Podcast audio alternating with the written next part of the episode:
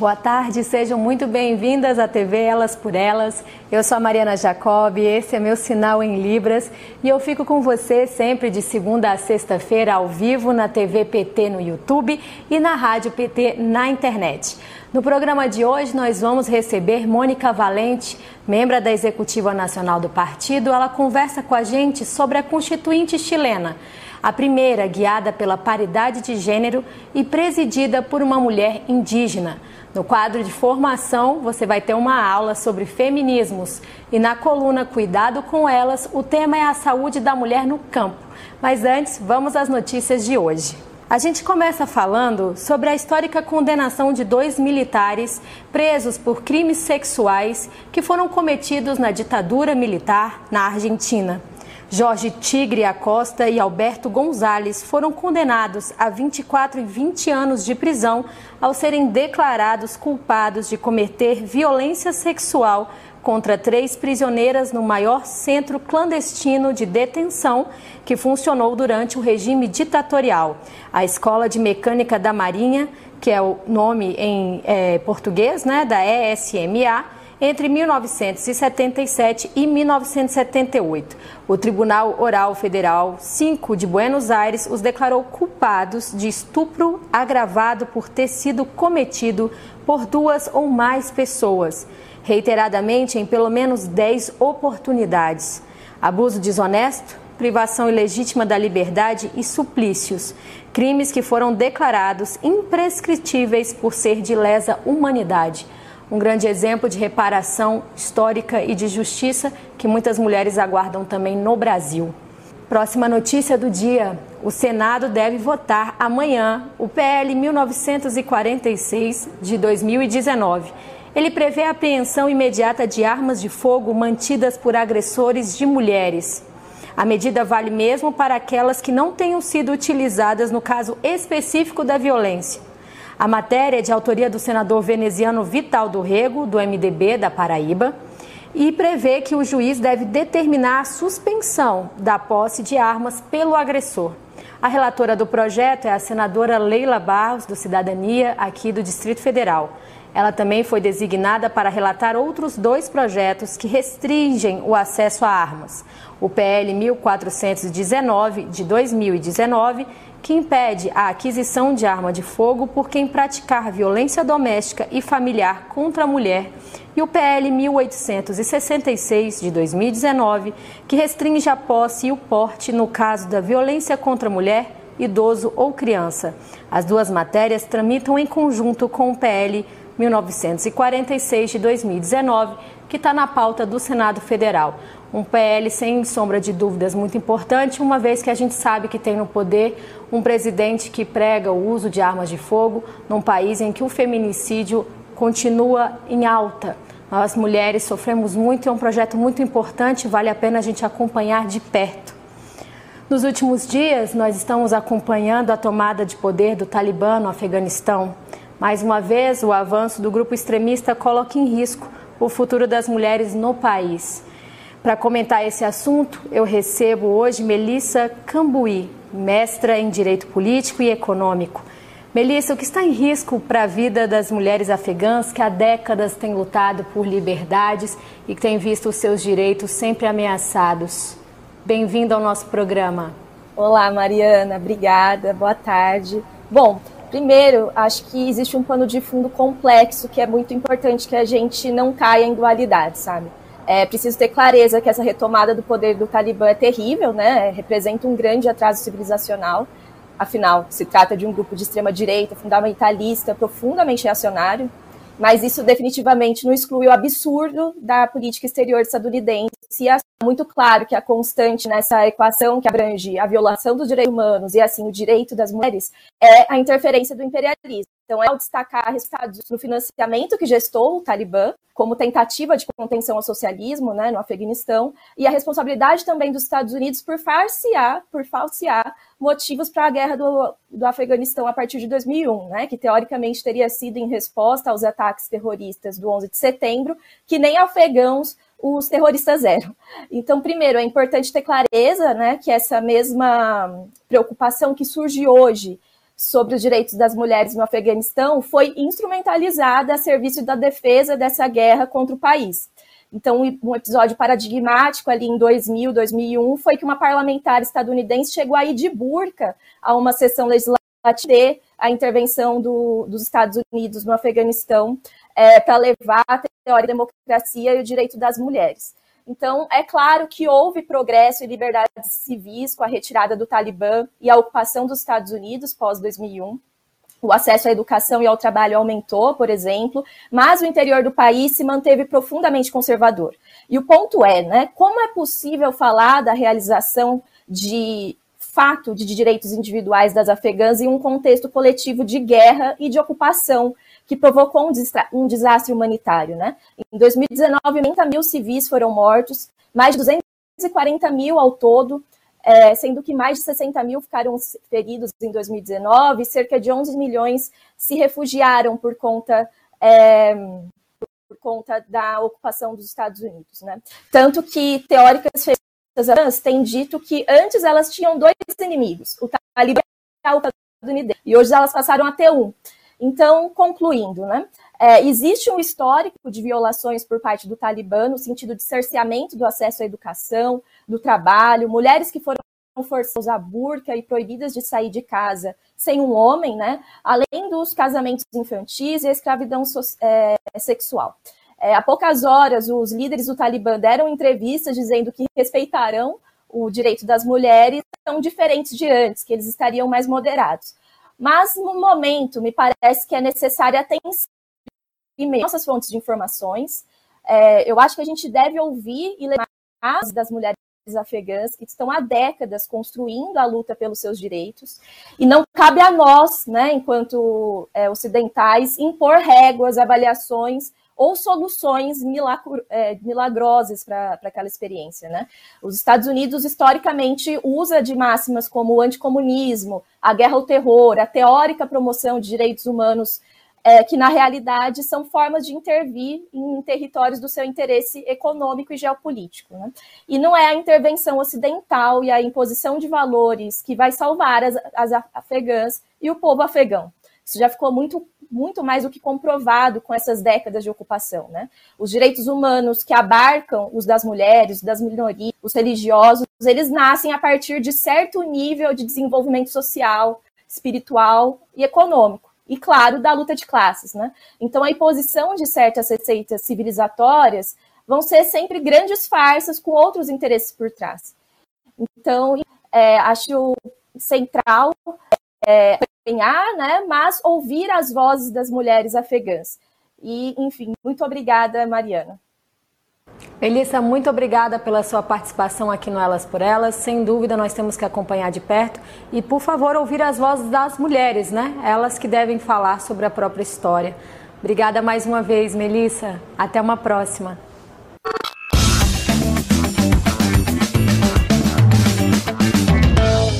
Na política de hoje, nós vamos conhecer a vereadora do PT, Lins Robalo.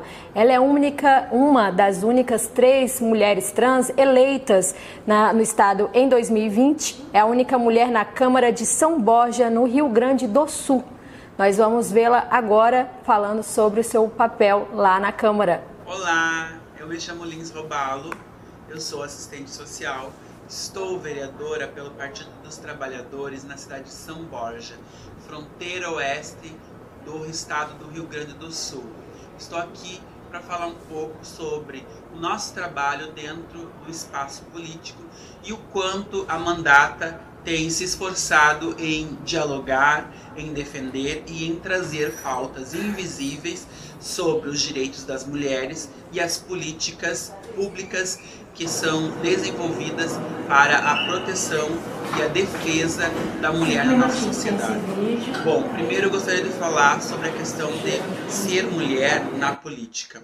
A gente sabe o quanto é perversa as perseguições que mulheres ocupando cargos políticos têm sofrido no nosso Brasil. Principalmente mulheres comprometidas com a verdade, comprometidas com os seus eleitores e comprometidas com uma defesa intransigente dos direitos das políticas públicas voltadas às mulheres que estão em situação de vulnerabilidade e de risco social, que na sua maioria estão nas periferias das cidades e que essas ainda são, na sua maioria, negras que não têm acesso, não tiveram acesso à educação, que têm pouquíssimo acesso ao mercado de trabalho e com isso quase nada de acesso à renda. São essas mulheres que nós defendemos no plenário toda vez que a gente fala sobre uma violência estrutural contra a mulher e contra o seu direito de avançar, progredir dentro da sociedade. A gente está ainda num processo de reconhecimento dos direitos das mulheres, coisa que nós não deveríamos estar. Não deveríamos estar ainda pautando sobre a presença da mulher dentro da política. A presença da mulher na política, ela tem que ser aceita e tem que ser entendida como algo importante para o cotidiano e para as transformações sociais e políticas que são necessárias para que a sociedade avance cada vez mais. Bom, dentro da política institucional, dessa política que acontece dentro das casas legislativas, o que nós estamos fazendo lá? Nós estamos levando pautas que são historicamente esquecidas, invisíveis e que são ceifadas do direito da mulher. A gente está falando sobre a precariedade no acesso à renda, né? Do quanto essas mulheres que não têm acesso à educação, à habitação, segurança pública, que não têm acesso a uma alimentação com, com qualidade, também afeta no processo de avanço e de acesso à renda e ao mercado de trabalho. E quando ela não tem essa renda e quando ela não tem esse dinheiro, ela também se encontra precária em outras situações da vida. Por exemplo, há uma coisa que é basicamente simples de ser resolvido, que é a questão do acesso ao absorvente. Parece uma coisa tão simples na nossa sociedade, né? Um acesso a um absorvente. Mas o quanto isso impacta na vida de meninas, mulheres adultas e de jovens na nossa sociedade. Porque quando elas não têm esse acesso, elas usam outros elementos para suprir a falta desse item. Mas esses elementos colocam a vida delas em risco, né? Colocam a vida delas no jogo de, de perigo e fazem com que elas estejam dentro da linha de frente das pessoas que, que possivelmente possam desenvolver doenças com o decorrer do tempo e do uso desses itens. Então, isso a gente tem falado muito. A gente tem falado sobre uma qualidade de acesso na educação para as mulheres, eh, incentivos para as meninas que elas, para que elas possam e queiram entrar no ensino superior, ações efetivas para que as mulheres se reconheçam dentro desse contexto social, dentro desse tecido social e queiram uma transformação da sua vida conjuntamente com outras mulheres, a que a gente também possa fortalecer, fortalecer o Conselho Municipal dos Direitos da Mulher, as políticas públicas do direito da mulher no município, para que este conselho possa efetivamente fiscalizar as políticas públicas desenvolvidas para as mulheres do nosso município e que para que a gente consiga avançar cada vez mais. Uma mulher puxa a outra, uma mulher defende a outra, uma mulher vota na outra. É isso que nós queremos para uma política em que as mulheres possam ocupar cada vez mais os parlamentos, possam ocupar cada vez mais os espaços de política e de decisão, para que elas possam pautar cada vez mais as suas vidas, os seus riscos e as suas precariedades, para que a política institucional possa vê-las como sujeitas de direitos e daí transformar a vida delas. Obrigada. Muito bom conhecer a história de tantas mulheres parlamentares do PT e o que elas têm feito por aí. O que foi dito sobre pobreza menstrual é muito importante. Muitas mulheres parlamentares têm lutado para que o governo disponibilize gratuitamente pelo Sistema Único de Saúde absorventes para as mulheres. É uma questão de saúde que ainda precisa avançar.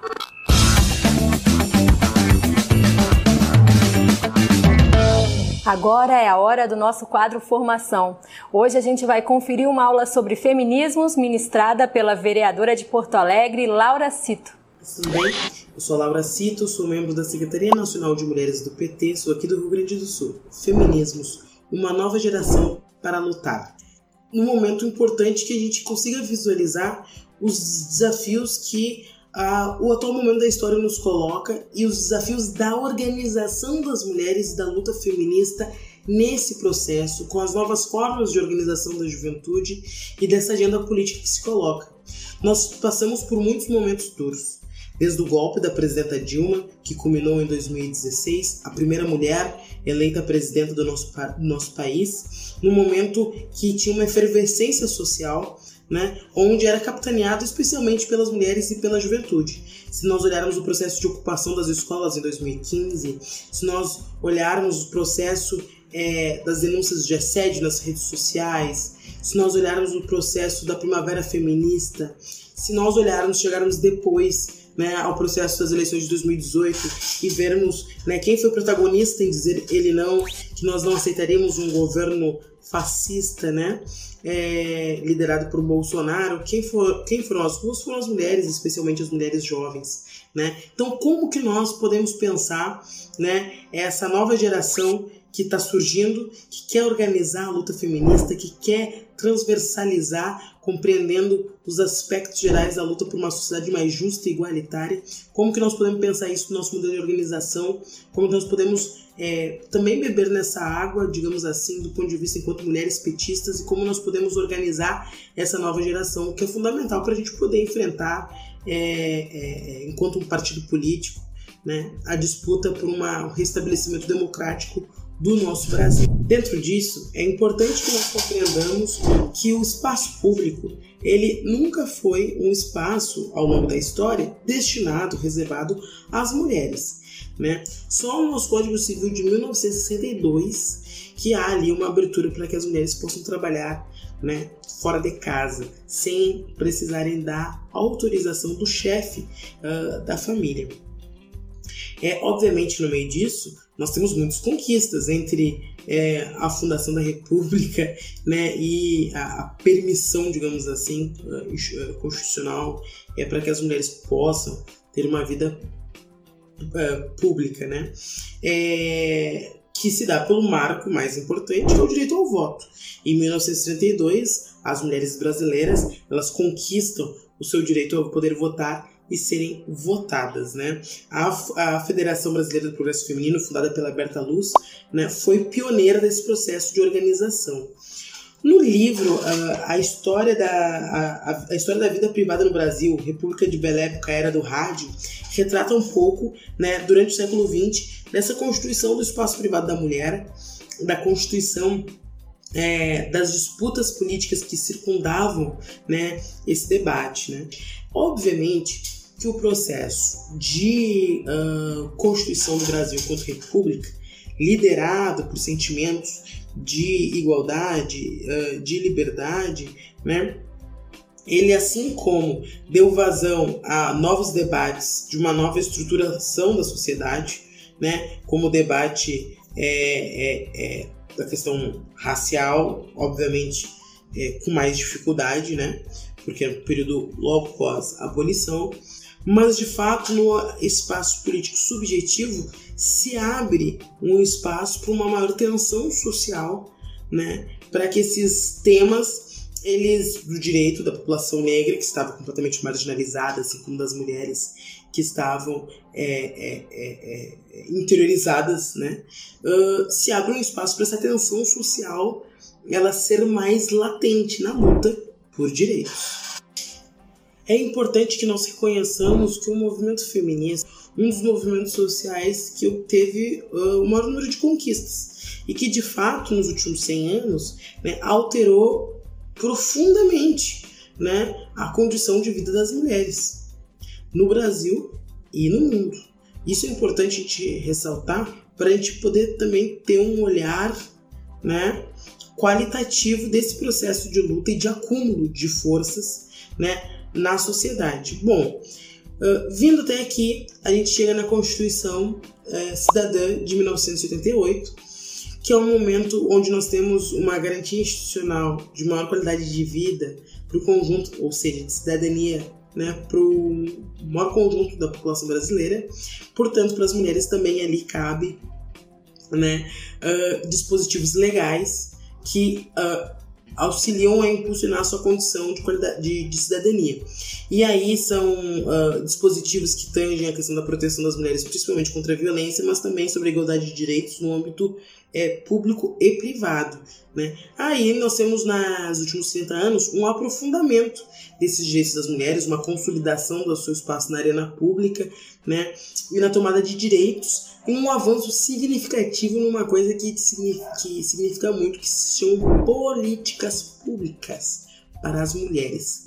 Né? Um marco importante nesse processo é, obviamente, após a assunção do presidente Luiz Inácio Lula da Silva, onde nós temos a Secretaria de Políticas para as Mulheres, com status de ministério, que pode, que pode estabelecer transversalmente né, uma gama de, de, de políticas né, que pudessem promover uma mobilidade social das mulheres brasileiras né, ao longo dos últimos uh, quase uh, 20 anos. Né. Importante ressaltar nesse processo né, uh, de políticas públicas um símbolo muito importante disso, que foi a criação da Lei Maria da Penha uh, em 2006, que representa um dispositivo muito, muito importante no enfrentamento à violência contra as mulheres brasileiras. É, a lei ela foi uma enorme conquista para o movimento de mulheres, um instrumento importante de proteção da violência, às vítimas de violência, né? ainda que na primeira década desta lei, ou seja, 2006 e 2016, nós podemos observar que os índices de feminicídios aumentaram 54% entre as mulheres negras, né? de mil, 1864 em 2003 para 1200 para 2.875 em 2013 no mesmo período que o índice de feminicídios das mulheres brancas caiu 9%. Né? Isso não é novo, né? isso mostra o quanto que o Brasil né, é estruturado né, racialmente.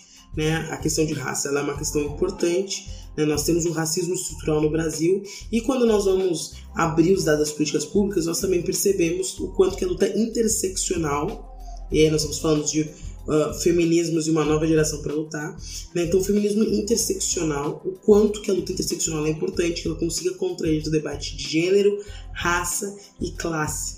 Né? Porque, de fato, ainda que nós tenhamos uma gama de políticas, nem todo mundo né, pode uh, ter acesso a elas da mesma forma e é impactado da mesma forma. Né? Para concluir, uh, essa nova geração, esse novo momento da luta política e nos dizem, nos informam, né, a importância da luta interseccional como uma, um revigoramento né, da nossa condição de acumular forças para enfrentar este período histórico. Né? Há uma camada de, de, de, de jovens mulheres dessa nova geração que quer enfrentar né, esse governo autoritário, que compreende que as principais atacadas, né, quando tiro Minha Casa e Minha Vida, que é no nome das mulheres, quando é, é, faz o Brasil voltar para o mapa da fome, né, quando olha os índices de desemprego no país, quando é, olha os ataques no campo educacional, tem a compreensão de que as mulheres brasileiras são as primeiras a serem atacadas por esse processo. Portanto, requer sim ah, uma, um outro um outro patamar de organização e interlocução para que nós possamos de fato sairmos fortalecidas desse processo, principalmente vitoriosas. Né? Nós faremos agora um breve intervalo e já já tem mais TV Elas por Elas. Não saia daí.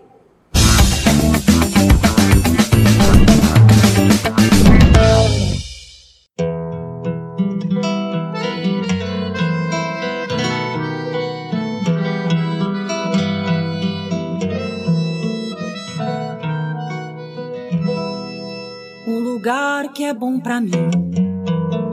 É onde eu quiser estar. A estrela ainda brilha, ela é quem vai me guiar.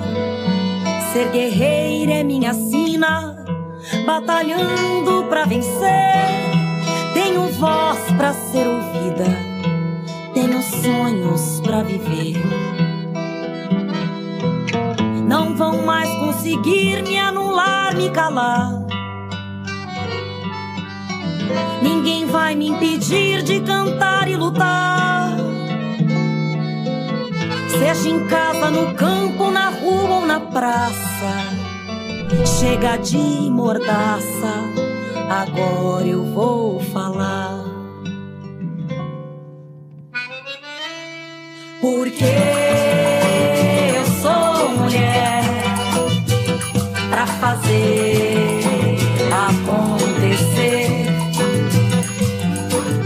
Eu sou uma delas, são elas por elas, ocupando os espaços de poder. Porque eu sou mulher pra fazer acontecer. Eu sou uma delas,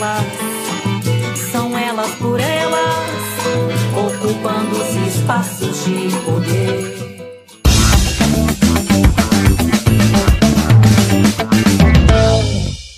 TV Elas por Elas, o espaço das mulheres na TV PT e na Rádio PT. Nós conversamos agora com Mônica Valente, membra da Executiva Nacional do Partido dos Trabalhadores e das Trabalhadoras, para falar com a gente sobre a Constituinte chilena e sobre esse processo histórico que tem acontecido lá. Boa tarde, Mônica, bem-vinda ao Elas por Elas, muito obrigada pela sua presença. Conta pra gente sobre esse processo histórico constituinte pela TV Elas por Elas e pela rádio Elas por Elas também, a vez e a voz das mulheres do PT. Esse processo da Constituinte chilena é um processo que é, a gente pode considerar uma das melhores, ou vamos dizer, uma das mais importantes inovações democráticas da luta das mulheres no nosso continente, na América Latina e no Caribe. É, é, surgiu a Constituinte chilena, essa nova Constituinte, é importante ressaltar que ela surge a partir de um, um movimento, uma luta social muito intensa no ano de 2019, onde o povo chileno, mulheres, homens, jovens, é, não jovens também, saíram às ruas para protestar contra o que é, lá no Chile é, se configurou num modelo de sociedade chamado neoliberal expresso na Constituição chilena. A Constituição, que inclusive é objeto agora de mudança nesse processo constituinte, mas a atual Constituição ela tem um, um perfil uh, que a gente chama de neoliberal. O que quer dizer isso? O Estado chileno, ele não tem responsabilidade pela Constituição atual chilena por nenhuma das políticas públicas, nem pela saúde, nem pela educação, nem pela moradia, que são todos direitos básicos do povo, mas que especialmente interessam as mulheres.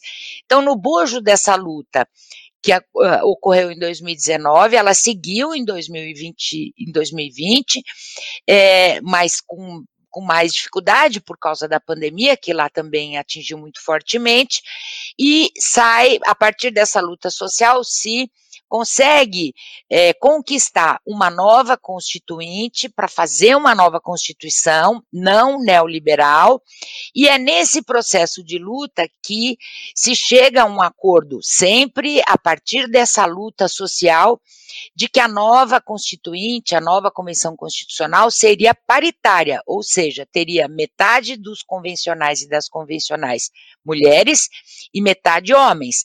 E assim nós chegamos, em maio eles foram eleitos e eleitas, são 155 convencionais, é, deles são 78 homens e 77 mulheres, também houve uma conquista importantíssima, que foi a garantia da eleição de 17 representantes, homens e mulheres, dos povos originários, dos povos indígenas do Chile, Mapuche e Aymara, e hoje a Constituinte ela é presidida por uma mulher, Mapuche, uma acadêmica Mapuche, a Elisa Loncon, e ela está no momento, a Constituinte atual, ela está no momento de configuração dos seus regramentos, construindo esses acordos. Vai haver um ano, vai ter um ano de prazo para essa Constituinte trabalhar, apresentar um novo projeto de Constituição ao Chile, ao povo chileno, que vai passar por um processo de referendo é, junto ao povo desse novo texto constitucional. Mas nós podemos ter, na minha opinião, é uma esperança muito forte de que vai ser uma Constituição é, com vez e voz para as mulheres, uma Constituição antineoliberal, de resgate do papel do Estado na defesa das políticas públicas, na defesa do desenvolvimento com justiça social, e as mulheres, nós somos umas as principais, eu não diria talvez as principais, mas importantes protagonistas dessa luta. Porque a gente sabe que política pública, como saúde, educação, moradia, previdência e tudo mais, é, a ausência dessas políticas públicas prejudica muito mais fortemente as mulheres em qualquer sociedade. É por isso que ela tem essa importância fundamental para todas nós aqui na América Latina e no Caribe, aqui no Brasil também e no mundo. E eu queria concluir, Mariana, dizendo o seguinte: também é hora para nós aqui do PT também ousarmos. É, nós vamos ter o um encontro setorial das mulheres esse ano, temos um processo muito intenso de mobilização. É, a nossa querida companheira Anne Caroline é minha candidata à reeleição à Secretaria de Mulheres do PT, tem feito um belíssimo trabalho e nós precisamos ousar, nós precisamos, por exemplo, começar a discutir no nosso partido uma chapa paritária de deputados e deputadas federais e estaduais em cada um dos estados a exemplo do que foi feito no Chile, né? Porque isso faz avançar bastante a nossa luta. Isso faz com que as mulheres elas se vejam ocupando esses espaços de, de poder que a vereadora Lins Robalo mencionou, a vereadora Laura, que acabou de dar uma aula para a gente sobre feminismo. É muito importante as mulheres ocuparem esses espaços de poder. E a inspiração da Constituição, da Constituinte chilena, é uma inspiração muito positiva para nós todas do PT. Muito obrigada, Mônica Valente. Ela também é secretária executiva do Foro de São Paulo, não mencionei na sua introdução, muito obrigada pela sua fala, pela sua participação. Eu espero você numa próxima oportunidade, Mônica. Conte comigo e foi um prazer, Mariana. Parabéns pelo programa e pelo seu trabalho também. Muito lindo. Muito obrigada. Vamos juntas. Hoje é dia de PT com elas e o quadro que a gente fica sabendo é que as outras secretárias do PT estão fazendo pelas mulheres. Quem fala hoje pra gente é a Aline Soares, da Secretaria Nacional da Juventude do PT.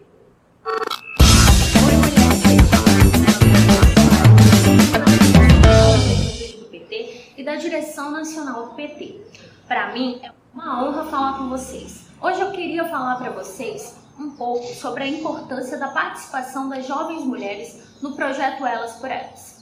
Ano retrasado, nós fizemos um encontro de jovens mulheres em Brasília. Vai ter vinheta antes do cuidado com elas também? dialogar sobre o Brasil que a gente quer.